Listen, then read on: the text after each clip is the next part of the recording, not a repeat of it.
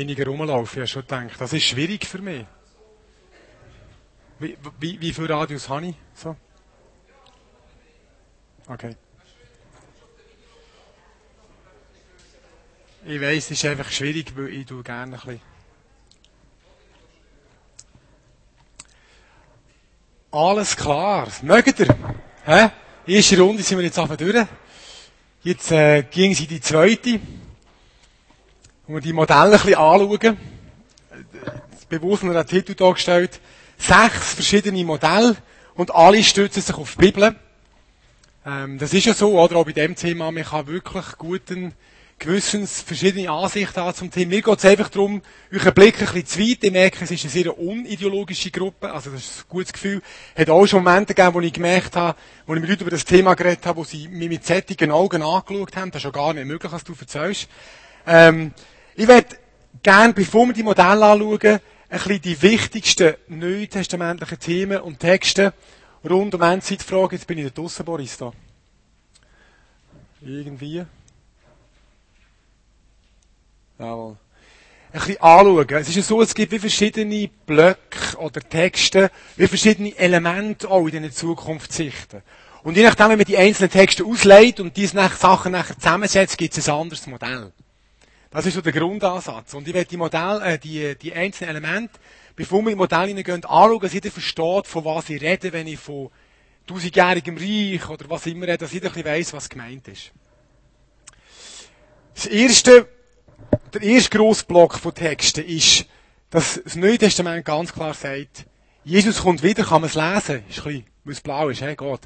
Jesus kommt wieder, ähm, bei allen Modellen, außer bei dem, was ich vorher eben gesagt habe, bei dem einen, heisst das gleichzeitig auch die, die Entrückung. Es gibt ja eigentlich gar nicht viel Text, eigentlich nur ein Text im Neuen Testament, wenn man nicht schon vorher davon überzeugt ist, wo überhaupt das Wort Entrückung vorkommt, schauen wir dann noch schnell an zusammen. Also Wiederkunft Jesu, Entrückung, du Verstehung von der Tod und das Gericht. So der Block einfach vom Ende der Welt. Die Hoffnung, dass Jesus wiederkommt, nicht mehr im, ja, in Knechtsgestalt, wie so schön heißt, sondern wirklich als König zurückkommt. Alle werden ihn sehen. Ähm, dann die Entrückung, das ist ja dort so beschrieben im 1. Thessalonicher. Jesus kommt und dann heißt es dort, wir werden ihm entgegengerückt. Und der Ausdruck ist eigentlich etwas, wo aus dem kommt, wenn ein Herrscher oder ein Kaiser eine bekannte Person eine Stadt besucht hat, ist ihm wie eine Gesandtschaft entgegengegangen. Und genau der Ausdruck auf Griechisch Epantes oder ist etwas ähnliches, genau, ist ihm entgegengegangen und zusammen sind sie nachher in die Stadt hinein. Und das Bild, das dort braucht, ist, ist dass, wir ihm, dass wir ihm entgegengerückt werden, wie das Privileg haben, wir sind dann quasi, viel klar, wir gehören zum König, wenn das große Finale kommt, und mit ihm zusammen erleben wir das grosse, das grosse Finale. Darum ist für alle Modelle außer das eine, ist das ein Ereignis. Jesus kommt wieder, die Entrückung ihm entgegen, er kommt auf die Welt, und dann gibt es die Verstehung von allen Tod und das Weltgericht. Das ist ein grosser Block. Da sind sich auch alle einig, dass das irgendwann mal kommt. Das Zweite ist ein Element, das man nicht vergessen darf, das eine grosse Rolle spielt in den Endzeitüberlegungen vom Neuen Testament.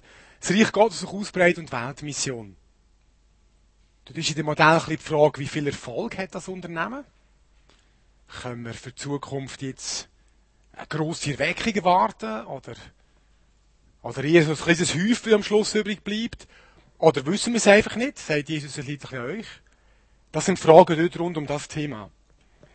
Ein weiteres Element, sehr prominent, oder, ist Tier bzw. der Antichrist. Offenbarung 13, 666.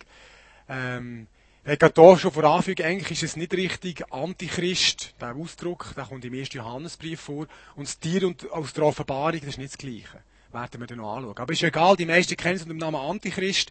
Wer ist das, wenn kommt der, was macht der? Es hat so ein Buch gegeben, in einer ganz wilden Zeit, 70er Jahre, oder, äh, wo ein Buch, ich glaube, von Klaus Gerd, der Antichrist kommt. Wow! Das ist unsere Message, oder? Super. Genau, nachher das sogenannte Millennium, das tausendjährige Reich.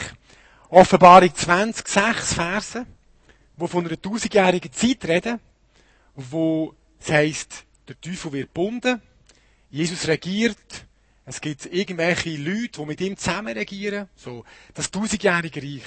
Das ist ein weiteres wichtiges Element. Eigentlich gibt das Element diesen sechs Modellen der Namen.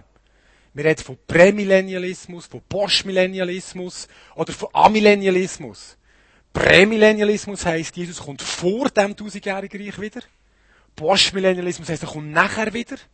Und Amillennialismus heisst eigentlich, es gibt kein tausendjähriges Reich. Wobei das ist nicht korrekt. Das heisst einfach, wir schauen das nicht als irdische, sondern als unsichtbare Realität an, was in diesen Versen steht. Das tausendjährige Reich. Es ist für mein Gefühl ein bisschen ungeschickt, dass die meisten Modelle sich dort festmachen. Weil das ist das letzte Wort zum Reich Gottes in der Bibel. Das ist schon nicht am Anfang. Du musst zuerst alle anderen Texte über das Reich Gottes verstehen und mit dem nachher an die Verse in Offenbarung 20 hingehen. Und nicht das Umgekehrte machen. Den schwierigen Text aus Offenbarung 20 zuerst auslegen und mit dem nachher alles andere suchen zu verstehen. Es ist die einfache Geschichte, was Jesus sagt und so, und von dort nachher zu dem gehen. Aber historisch ist es so gewachsen, die Modelle orientieren sich stark an der Frage, was ist das, das tausendjährige Reich, und wann ist das? Dann, äh, alles grosses Thema ist klar, äh, Rolle der Zukunft von Israel, wobei, eigentlich ist im Neuen Testament gar nicht so ein grosses Thema. Eigentlich gibt es vor allem einen Text, der sich mit dem auseinandersetzt, und der zweite, wo viele gar nicht wissen, dass das um Israel geht, wo nicht sehr hoffnungsvoll redet, aber es ist ein anderes Thema. Nur, das ist dann ein Thema als grosses, wenn man die alttestamentlichen Texte so liest, als würde es das Neue Testament gar nicht geben. Viel wird, in der, wenn es um Endzeit geht, das, was im Alten Testament steht, wird Gnade, so wie, ich sage so bildlich, wird um die Zeit der Gemeinde und so umgekehrt, nach dem tausendjährigen Reich lässt man sie wieder fallen. Und sagt, dann wird eine grosse Zeit sein von Israel auf der Erde. Wenn man das Neue Testament ernst nimmt und das Alte Testament so auslegt, wie das eben das Neue macht, und nicht so, wie es ein Jude würde machen, wo gar nicht Jesus glaubt, dann ist eigentlich vor allem ein Text, der über die Zukunft von Israel redet, das ist Römer 9 bis 11. Und dann, das Letzte, dort sind sich dann alle, alle einig, das ist die große Zukunft. Meine Predigt vom Morgen freue mich jetzt schon drauf. Neue Himmel, neue Erde, kein Lied mehr, keine Tränen mehr. Der Himmel kommt auf die Erde. Und übrigens, wenn man sagt, wir kommen in den Himmel, stimmt das nur zum Teil. Die Bibel sagt, der Himmel ist eine Zwischenstation. Bis neue Himmel neue Erde kommt. Das Ende der Weg von Gott ist nicht, dass wir als körperloses Etwas im Himmel umschweben. Das steht nicht, das ist griechisch. Das Ende der Weg von Gott ist ein neuer Himmel und eine neue Erde. Da wird es eine Schöpfung geben. Eine neue Schöpfung. Oder so wie Jesus einen Körper hatte, wo man, nach der Auferstehung, wo man gemerkt hat, das ist ein Körper. Also man sogar anlängen Und gleich war es bisschen anders gewesen als ein normaler Körper. Also ich kann nicht durch Wände durchgehen und plötzlich auftauchen und wieder verschwinden. Genauso wird die Schöpfung erneuert und Anteil bekommen an dieser Auferstehungskraft. Im Römer 8 heisst es, dass die Erde, also die Schöpfung, säuft bis heute, oder? Und leidet. Aber die Schöpfung wird Anteil bekommen an der Unvergänglichkeit, an der Auferstehungskraft von Jesus. Also das Ende der Weg von Gott ist, wir werden, die, die Jesus glauben, auf einer neuen Erde. Und ich bin überzeugt, das wird nicht einfach nur ein Harfenspielen sein. Also, das ist ganz komische Bilder. Wir werden dort leben, es wird eine Community geben, es wird Gemeinschaft geben. Ich bin sicher, wir werden Aufgaben haben, die uns Freude machen. Und du wirst nicht müde, äh, du wirst nicht krank und so. Aber das ist das Ziel der Weg von Gott. Für mich ist das die Hoffnung. Von dort definiert sich für mich alles. Jesus hat gesagt, dein Reich soll kommen wie im Himmel, so auf der Erde. Das, was jetzt im Himmel Realität ist, die neue Weltkreise mehr, wird schlussendlich Geschichte verwandeln und es wird einen neuen Himmel und eine neue Erde geben. Und der Himmel ist Zwischenstation, solange die alte Erde noch läuft, nach dem Tod kommen wir dort hin. So, also, das sind die einzelnen Elemente. Jetzt, je nachdem, wie du das hier auslegst und zusammensetzt, gibt es sechs verschiedene Modelle. Und die werde ich euch vorstellen, mit diesen furchterregenden Namen, es tut mir leid, aber es ist einfach quasi die sind Namen, die man gibt und wenn ich jetzt andere gebe, ist es schlecht, oder? Darum, das erste Modell ist der klassische Amillennialismus. Heißt, das Grundthema von denen ist, die Amillennialisten, also die Leute, die das glauben, die betonen, dass das, was in Offenbarung 20 steht, mit diesen 1000 Jahren, dass das nicht eine irdische Realität ist sondern sie betonen, das ist ein Bild, das ist eine Aussage über die unsichtbare Herrschaft von Jesus, wo ja heute schon ist. Jesus sagt ja Matthäus 28, mir ist gegeben alle Gewalt im Himmel und auf Erden. Und sie sagen, mehr Herrschaft kannst du nicht mehr haben. Als alle Gewalt im Himmel und auf der Erde. Also ist das, was dort steht, dass der Teufel gebunden ist. Gibt ja auch andere neutestamentliche Stellen, wo bereits davon hat, dass das heute der Fall ist. Das ist eine Aussage nicht über eine irdische, wie sagen wir, paradiesische Zeit, sondern eine Aussage darüber, Jesus regiert heute. Der Teufel ist bereits besiegt. Kolosser am Kreuz ist er entwaffnet worden. Und wir Christen regieren bereits heute mit ihm. Römer 5, 17. Die, die uns glauben, herrschen durch Gnade. Einfach, es ist eine gegenwärtige, unsichtbare Realität. Das macht der Amillennialismus aus. Versteht ihr das? Wie es gemeint ist. Also A heisst nicht, es gibt kein Millennium, sondern die Natur von diesem tausendjährigen Reich ist nicht etwas Irdisches, sondern etwas Unsichtbares. Ähm, dann gibt's, aufgrund von dem, gibt's dann so, das Modell, oder? Das Millennium ist eigentlich das, wo wir jetzt drinnen sind. Das ist die Zeit der Gemeinde. Jetzt ist Jesus am Regieren. Jetzt tun wir mit ihm zusammen herrschen. Jetzt ist der Teufel gebunden. Dann, die ganze Geschichte, haben das vorher besprungen? Ist das nicht drin gewesen? Hey, das habe ich tatsächlich vergessen. Ein Element hat gefehlt auf der Folie vorhin. Ein wichtiges. Nämlich das mit dieser grossen Trübsal. Das ist nämlich das, wo viele so ihre Endzeitgeschichten herhaben.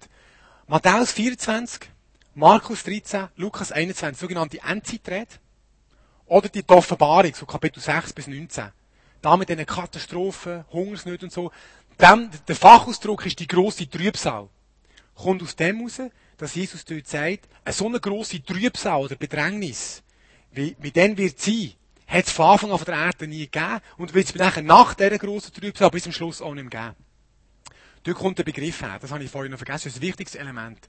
Für die Amillennial ist die klassische, kommt nach dieser Zeit der Gemeinde die grosse Trübsal und der Antichrist, die schlimme Zeit.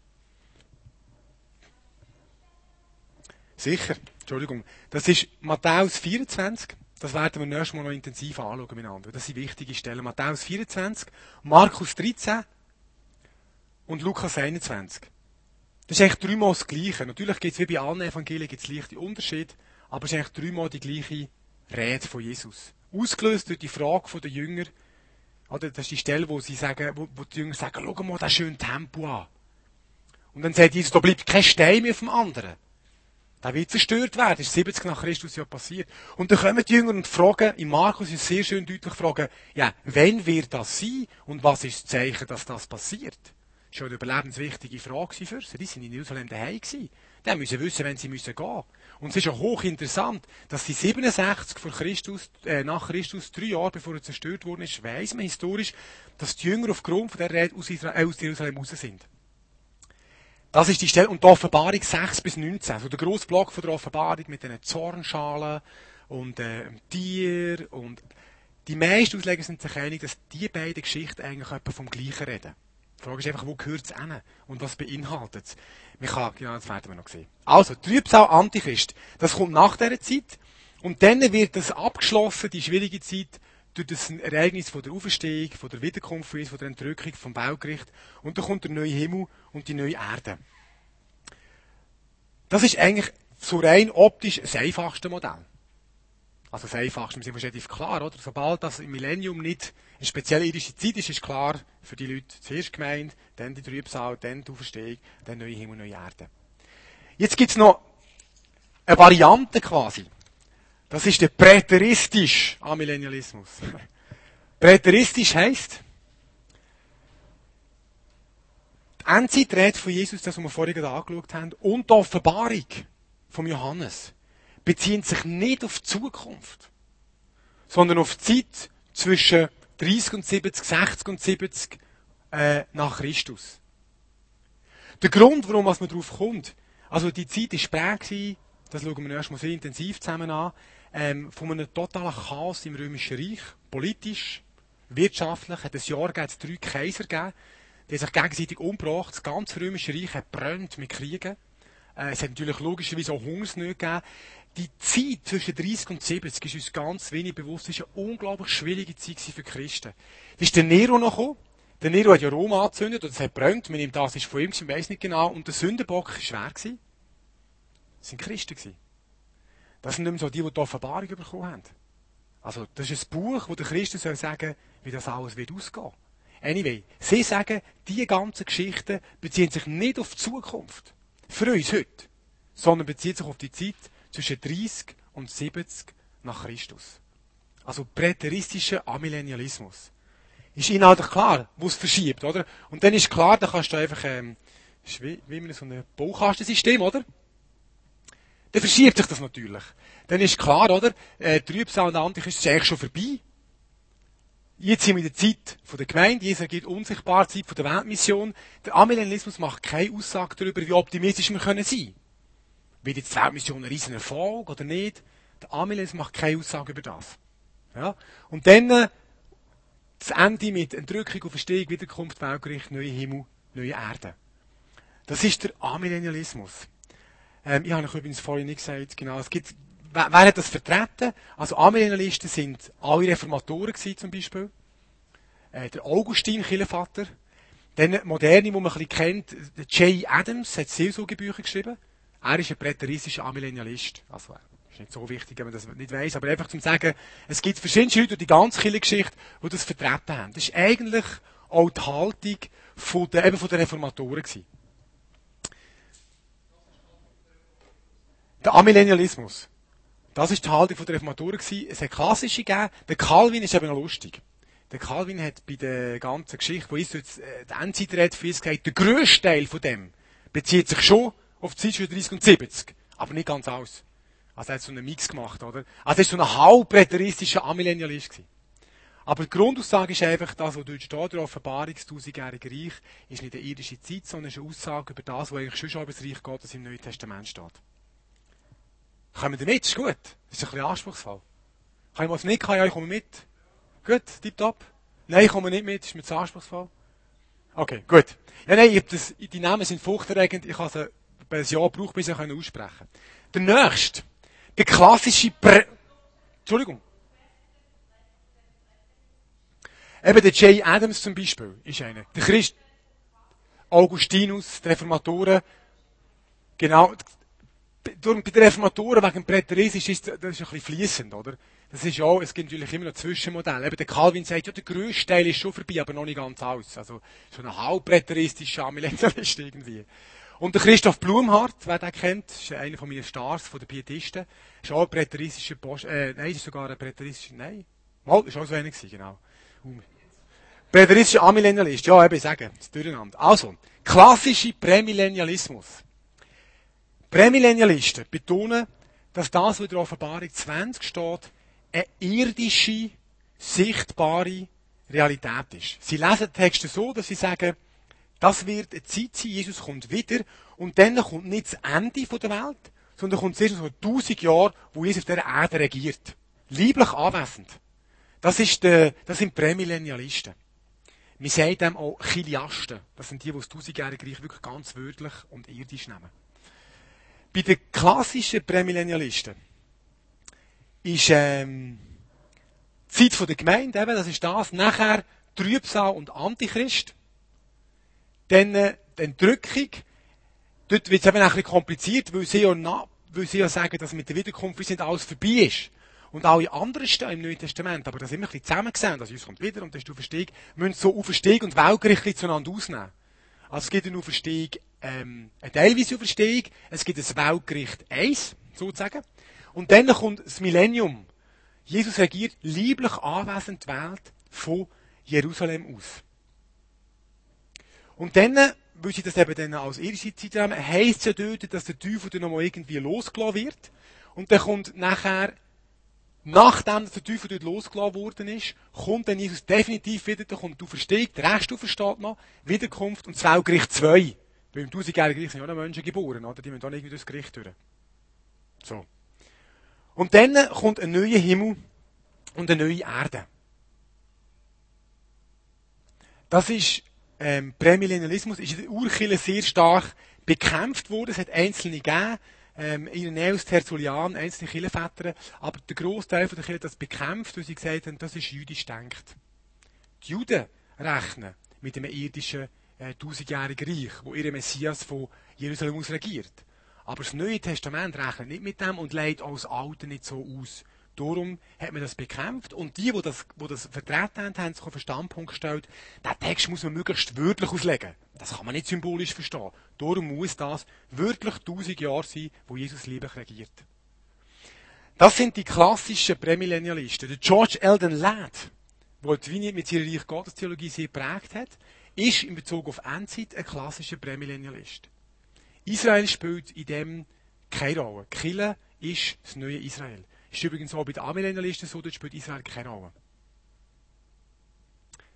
So wie gut. Jetzt gibt es den schwierigsten Namen. Und auch in meinen Augen das schwierigste Modell. Der dispensationalistische Prämillennialismus.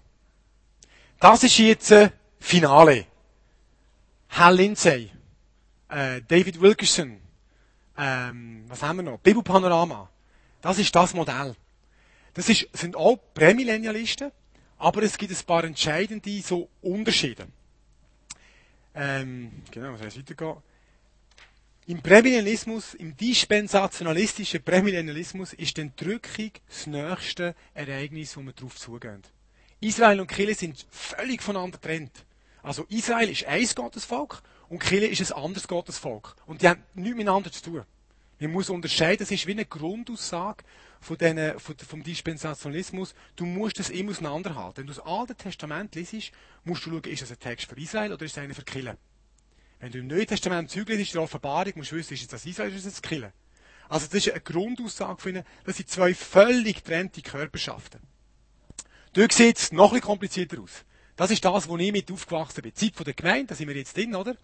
Nachher kommt Entrückung, ähm, die Verstehung von den Christen und das Preisgericht für die Christen. Also wir Christen müssen ja nicht mehr vor das Endgericht, wir müssen nur, wir müssen vor das Preisgericht. Das heisst, es ist so eine, eine Art, eine Abrechnung, wie gut hast du dein Christsein gelebt. Wie viel Belohnung kommst du über. Und es gibt Stellen im Neuen Testament, die so reden. Also, wir jetzt nicht lächerlich machen. Das ist wirklich, das ist ein Grundgedanke, wo sie sagen, weil die Christen schon entrückt sind, ähm, muss das dann sein. Also, Verstehung, Entrückung, Preisgericht. Und dann kommen die sieben schlimmen Jahre. Trübsal, Antichrist, wirklich auf der Erde, Katastrophe. Wer Finale gelesen hat, ist schon verfilmt worden, oder? Christen gehen weg und dann geht es nur noch, dann ist es ganz schlimm. Ganz schwierig. Nachher, nach diesen sieben Jahren, kommt die Wiederkunft 1, Teilauferstehung 1 und Weltgericht 1. Also, es ist, weil die Stelle im Neuen Testament eben sagen, dass Jesus kommt und dann gibt es Verstehung und Weltgericht, muss das passieren, aber es ist ja noch nicht fertig. Weil bei, im dispensationalistischen Prämillennialismus regiert Jesus auch lieblich anwesend die Welt und was ganz wichtig ist. Dann ist die große Zeit von Israel. Für die dispensationalistischen Prämillennialisten, ich will das mal sagen, hey, die dispensationalistischen Prämillennialisten, da kennst du also, da steht bis 100 Mal drüber. Genau. Wir können da sagen, wie schnell kommt die dispensationalistischen Prämillennialisten ist die große Zeit von Israel, was im Alten Testament alles verheißen wird. Das habe ich gesagt, ich nehme das, gehe das eigentlich um die ganze Zeit da um und lasse es im tausendjährigen Reich der Lokei, das gehört für sie dort hin. Also Israel ist das grosse Missionsvolk, wo mit dem lieblich anwesenden Jesus in Jerusalem die ganze Welt missioniert. Und ähm, ich habe schon gesagt, jetzt also Durchblick lassen, für mich ist das da das schwächste Modell also selber glaubt, darf ich das auch sagen. Es ist kirchengeschichtlich das Jüngste. Es gibt es wirklich erst seit 1830. Nelson Darby hat das so ein bisschen zusammengenommen. Einerseits Impulse von den Irvingianer, eine ganz äh, spezielle katholische Gruppierung. Und eben so eine, es hat einer recherchiert, ein amerikanischer Journalist, dass zuerst mal der Gedanke von einer stillen Entrückung wirklich, ich sage es jetzt, ich will niemandem zu nahe treten, aber für mich ist es Science Fiction. Weil, anyway, warum es erklären nachher. Der Gedanke kommt, dass plötzlich macht und alle Christen sind weg. Das ist ein Unge Wer ist mit dem aufgewachsen von euch? Außer mir. Das ist für uns normal. Ich bin auch so aufgewachsen, oder? Aber der Gedanke, wenn du das 1830 Jahre ist niemand auf die Idee gekommen, Lesen von der Bibelstellen. Warum? Wir reden von einer stillen Entrückung. Der einzige Vers im Neuen Testament, der von einer Entrückung redet, 1. Thessalonicher 4. Das, der, das sind die leutesten Bibelverse, die es gibt. Dort heisst, Jesus kommt, Posaunen von der Erzengel, Stimme, boah, laut, und wir werden ihm entgegengerückt. Der Gedanke, dass etwas ganz still ist, ist wo wir plötzlich irgendwie weg sind, das ist niemandem gekommen. Das kommt erst, weil der dispensationalistische Prämillennialismus, eben wie das Bibelpanorama zeigt, ein ganzes System entwickelt. Oder sagt, ja, da hast die, die Zeit, und dann kommt die zum Abschluss, dann kommt die Zeit, und mit dem System nachher an Bibelstellen hingeht. Aber aus der Bibel selber raus hat das 1800 Jahre niemand rausgelesen. Das ist der dispensationalistische Prämillennialismus. Dann geht es nachher weiter. Und eben Wiederkunft 2, es kommt dann auch wieder. Teilauferstehung 2, Weltgericht. Und dann kommt neue Himmel, neue Erde. Ihr merkt, am Schluss sind wir uns immer einig. Also das ist mal, das ist klar. Irgendwann kommt Jesus definitiv wieder. Und es werden definitiv alle verstehen. Und definitiv gibt es ein Weltgericht. Und dann kommt neue Himmel, neue Erde. Dort sind sich alle Modelle 100% einig. Kommen wir mit? Ist gut? Also. Vertreter von dem, eben John Nelson Darby, der Scofield, das ist übrigens mit der Grund, warum das so gewirkt hat. Die Scofield-Bibel ist eine dispensationalistische Bibel. Die gehört in den Giftschrank. Weil, und das sage ich ganz offen, da ist so viel Kommentar am Rand. Es ist fast mehr Kommentar als, als Bibeltext. Und das ist das ganze dispensationalistische System wird mit dieser Bibel vertreten. Also, ich möchte wirklich, wenn ich jemanden zu es tut mir auch so leid. Ich, ich, ich, sage es pointiert, weil es ist meine Überzeugung. Aber ich sage mir auch nicht, wenn jemand die Bibel liest, irgendwie hat er ein Problem. Sondern ich sage einfach, für mich gehört die in den Giftschrank. Weil so viele Christen sind mit dem aufgewachsen und haben das fast ernster genommen, was in den Kommentaren steht, als Texte selber. Also ich würde die Bibel auch ohne Kommentar, grundsätzlich. Weil äh, die Bibel redet für sich selber. Und sobald du Kommentare mal weg hast, merkst du plötzlich gewisse Sachen mal ganz anders anschauen. Die grossen Helden von der Neuzeit sind der Herr Lindsay und der Wim Malgo. Wer kennt den Wim Malgo noch? Genau, das sind, das sind, sind die Vertreter von dem. Ist übrigens interessant, kirchengeschichtlich, ist hochinteressant. Kleiner Exkurs. Ähm, ich bringe mir das alles zusammen. Ich habe gesagt, der Pietismus ist ein bisschen auf Weltflucht, Weltflucht trimmt worden, oder? Wir haben plötzlich gesehen, es geht alles den Bach ab, sie sind nach Amerika geflohen. Das ist hochinteressant. Es gibt ganze Gruppen, die sich dort eigene Kommunen aufgebaut haben, weil sie gesagt haben, eben der Napoleon ist der Antichrist, wir gehen jetzt nicht über, wir fliehen. In diesem auf Weltflucht trimmten Pietismus hat natürlich nachher die Lehre von der Entrückung, wo das nach Europa gekommen ist, das ist genau das gewesen, was man gebraucht hat. Also bevor es richtig Bach abgeht, kommt der Rettungshelikopter. Oder? Und nimmt uns alle raus. Und darum hat sich nachher im 19. Jahrhundert und vor allem im 20. Jahrhundert nach dem Zweiten Weltkrieg über die Bibelschule Beatenberg, über die Scofield-Bibel, über äh, Hal Lindsay, Wim Malgo, David Wilkerson, hat sich das richtig in der evangelikalen Szene, das ist die Endzeit, du hast gar nicht anders kennt. Wo ich das erste Mal gehört dass man es anders kann sehen kann, ich dachte, ich spinne. Weil ich habe meine Bibel so gelernt lesen. Das geht ja alles auf, das stimmt ab, kannst schön alles einteilen und habe erst dann gemerkt, dass ich so prägt bin von einer Brille, dass ich einfach automatisch alles ins System einordne. Aber das System selber gar nicht aus der Bibel rauskommt. So, ich gebe zu, ich bin ein bisschen parteiisch. Das hier finde ich das schwächste Modell. Aber können wir nachher intensiv diskutieren. Genau. Dann gibt's die dritte Spielart, Amillennialismus, Prämillennialismus, der Postmillennialismus.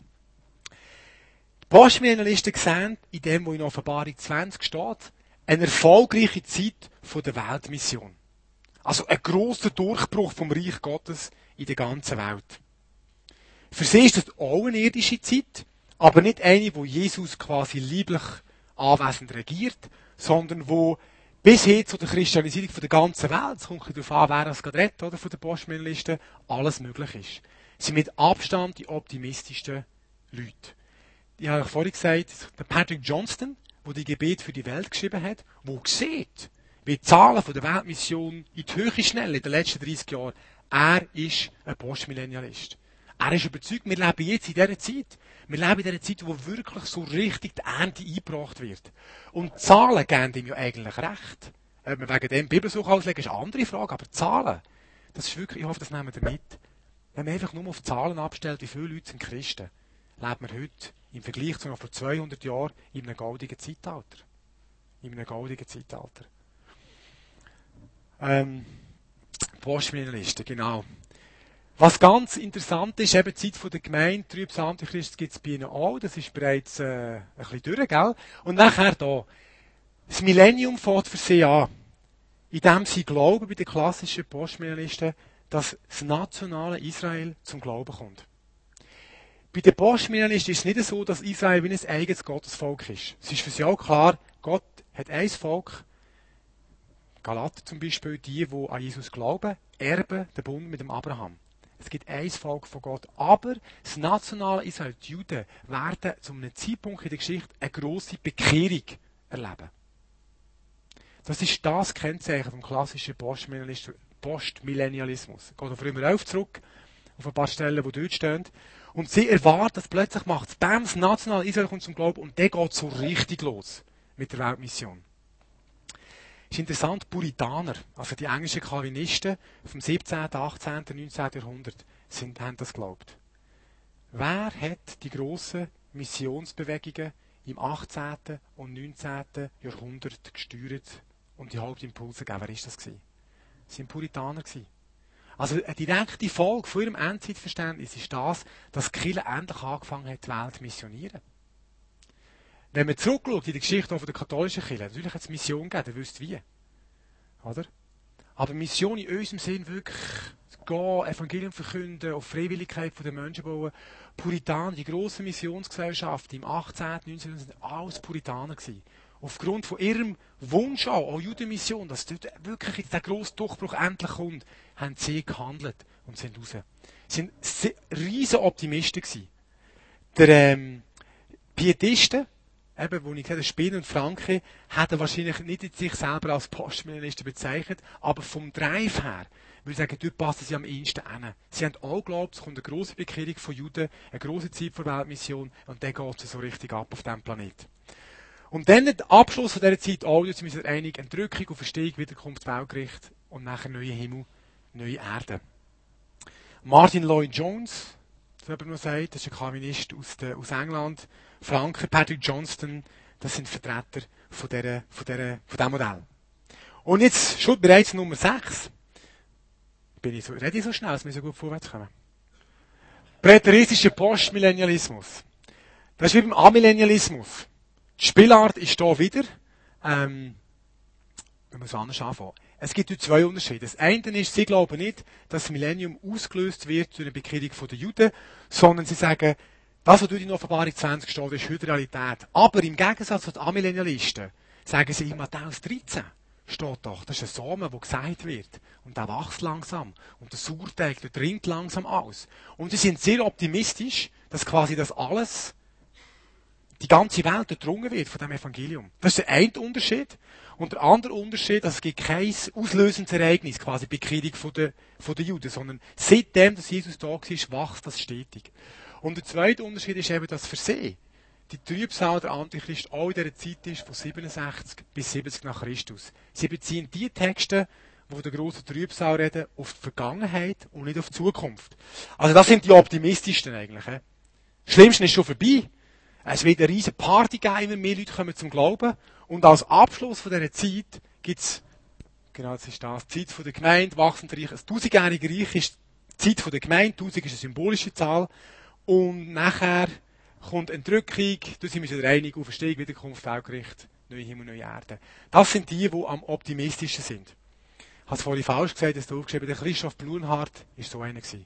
Habe ich vorhin falsch gesagt, also nicht ein präteristischer gewesen, sondern so einer sehr optimistischer, der Erweckung erlebt und hat das Gefühl, aufgrund der Erweckung, jetzt müssen auf der ganzen Welt Durchbrüche vom Heiligen Geist kommen. Und die ganze Geschichte mit der Endzeitrede von Jesus hat auch in die Vergangenheit gelegt.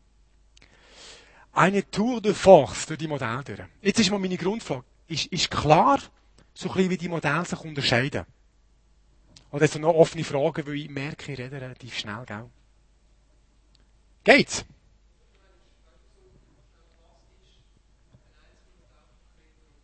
Mhm. Ihr habt auf dem Zettel, klicken wir nicht zurück, ich gehe nochmal um meine Dings, für meine Unterlagen. Grundlegend unterscheidet sich ihrem Verständnis, aha, das kommt glaube nachher noch. Warte jetzt mal schnell. Moment schnell.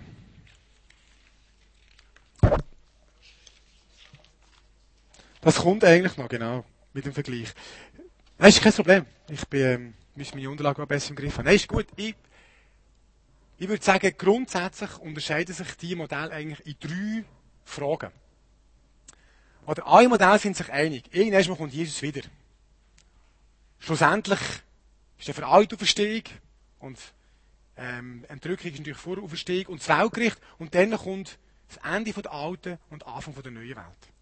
Was jetzt aber der, äh, bis zur Wiederkunft von Jesus passiert und je nachdem auch nachher noch ähm, bis zum Ende der Welt, das große Finale, Finale, so heißt sie glaube ich, oder?